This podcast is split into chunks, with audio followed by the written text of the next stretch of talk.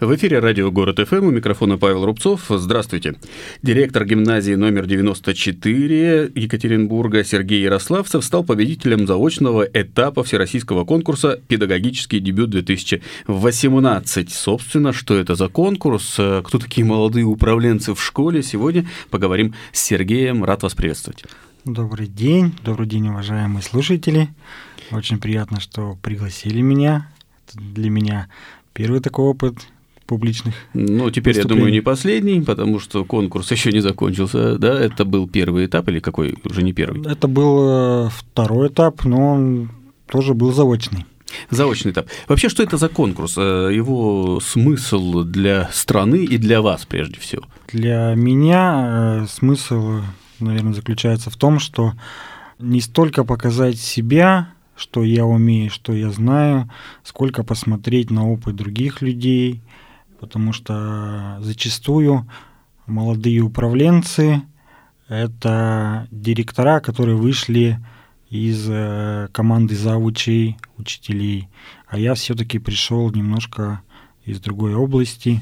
Поподробнее, пожалуйста. Э, ну, вообще у меня опыт работы директором всего два года. До этого я работал в школе, но занимался административно-хозяйственной работой. Угу. И даже там у меня опыт был всего три года. Как так получилось, что директором-то стали?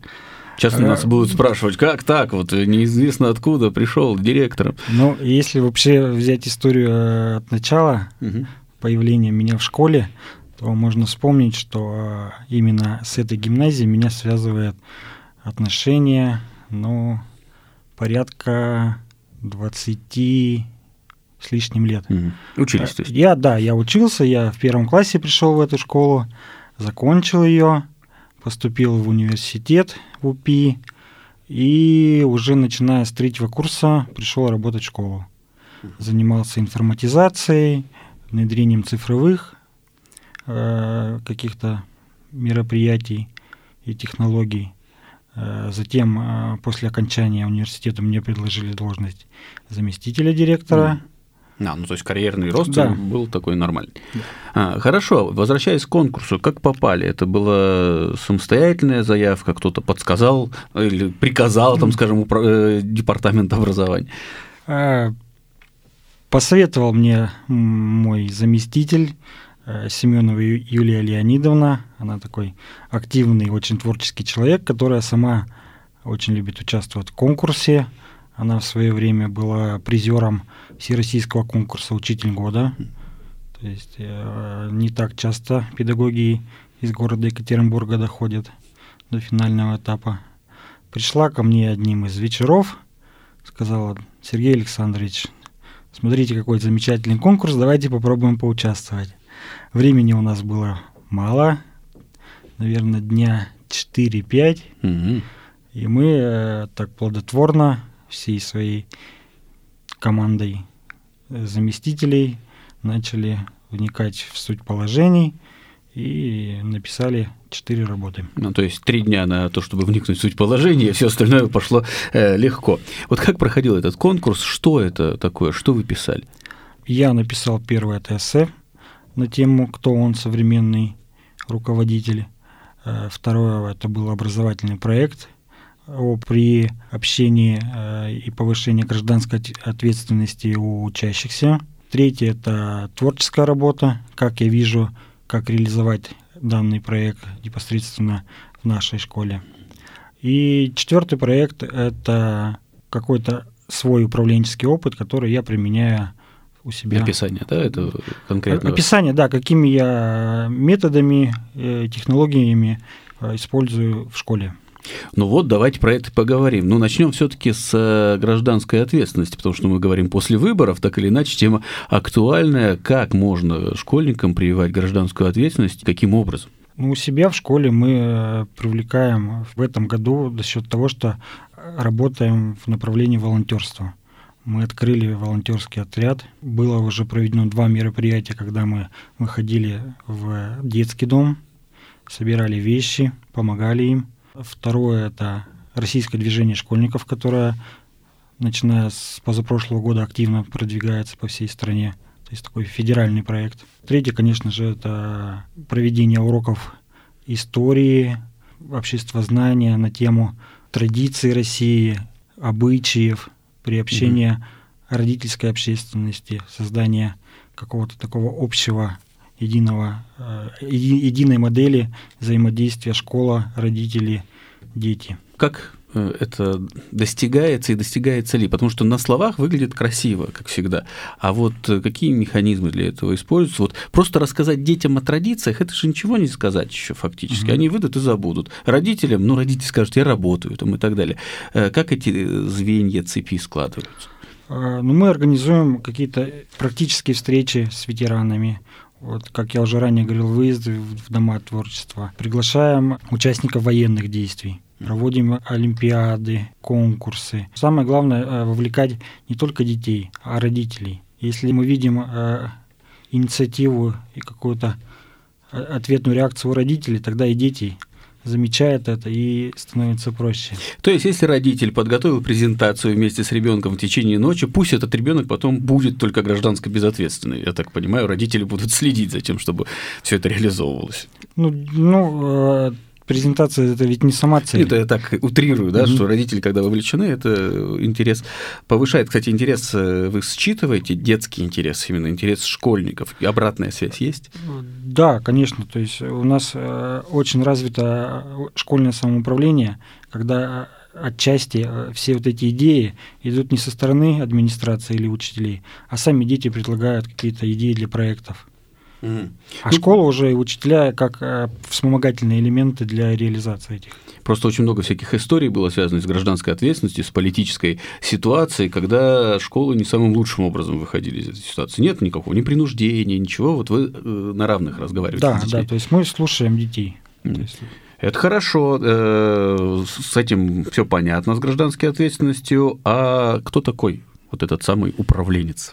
Современный, современный да, в школе? Э, ну, современный управленец, это, можно сказать, э, всеобъемлющая такая фигура в школе. Он должен быть и э, правовед, должен быть и экономист, должен быть и строитель, должен быть и педагог.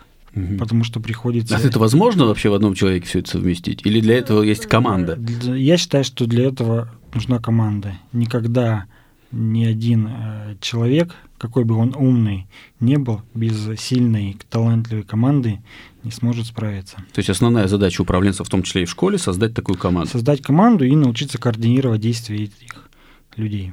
Получается?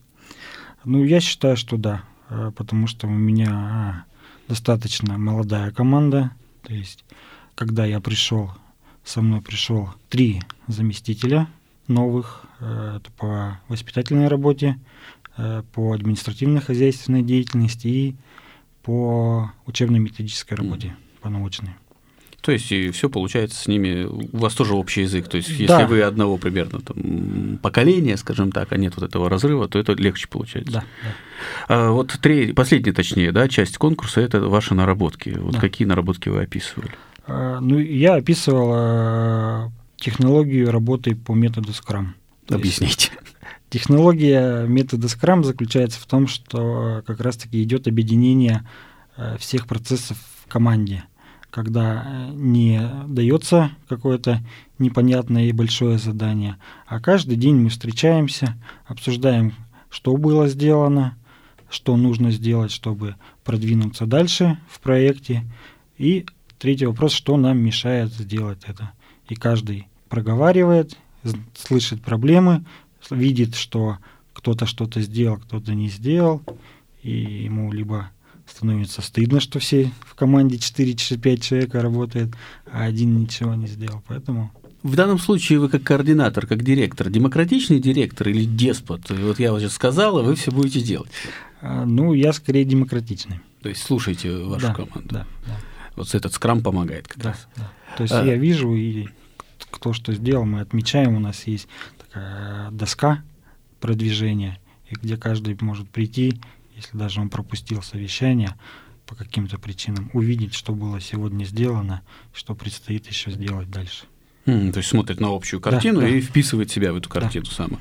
А, какие самые основные проблемы, которые в школе приходится решать директору? Сейчас современная школа. Вот нам говорит Васильева, министр да, э, образования, что работы много бумажной, будем ее сокращать. Там зарплаты отдельная тема и так далее. С какими прежде всего проблемами приходится сталкиваться директору и бороться, как я понимаю?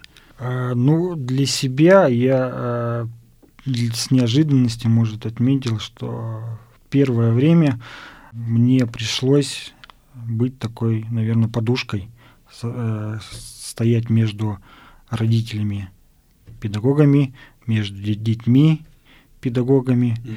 между вышестоящими органами и педагогами. педагогами. То есть больше такой э, выполнял роль переговорщика. А сейчас? А сейчас я больше, наверное... То есть эти механизмы уже отлажены? Эти уже, да, эти механизмы отлажены, я уже понимаю, когда и с кем нужно встретиться, как ответить тому или иному родителю. Сейчас больше мы смотрим, или я смотрю на планы развития школы, то есть что не хватает, что нужно улучшить, чтобы повысить. И качество образования, и рейтинг гимназии, потому что, ну, наверное, ни для кого не секрет, что школы это теперь услуга, Угу. Есть какие-то свои рейтинги, и каждой школе хотелось бы, чтобы к ним шли лучшие ученики. Ну как шли, если теперь э, привязка к прописке в конце концов? Или это расчет на то, что первые начальные классы выпустим, а там будем уже бороться за совершенно различных учеников? Ну, проблема прописки, она, я думаю, это вообще отдельная тема, которую можно как обсуждать не один час. Mm. Как, кстати, вот именно Э, на очном этапе нам предстоит выбрать какую-то одну из тем для обсуждения, которую можно вынести на общественность. Э, я как раз для себя выбрал тему именно поступления. Привязки. Привязки, да, поступления в первый класс. Потому что эта тема актуальна не только для нашего города. Федеральный? Федеральный, да. И вы-то за что в этом случае? За привязку или за отвязку? Я э, э, за то, чтобы внести изменения в правила и дать каким-то категориям лиц право первой очередности зачисления. Угу. То есть... Э... То есть это может быть сначала идут постоянная прописка, угу. Затем вторые, третьи дети, дети учителей, например, угу. э, дети инвалиды. Угу. То есть надо некую шкалу Гра- градацию, градацию да, выработать. Да, да. А это улучшит коллектив э, школы, да, в целом, да, включая учеников, учителей. А мы же не знаем, кто к нам приходит в первый mm класс, поэтому то есть это, ну, с моей точки зрения, это более человечно будет и понятно. Угу. Какое-то неравенство среди общества уберет. Э, вот э, бумажная работа с точки зрения министра это является проблемой. Проблема? Да, проблема. Тоже надо ее сокращать. Ну, э, количество отчетов сократили, общий объем отчетов увеличился, как всегда.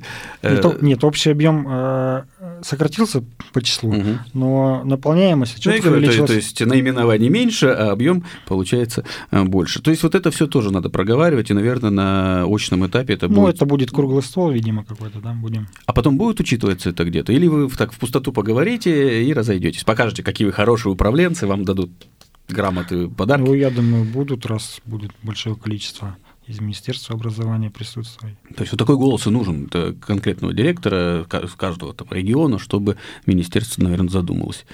Ну что ж, э, спасибо большое, удачи вам в дальнейших этапах. Пусть ваш голос будет услышан, пусть ваша команда работает на благо учеников прежде всего.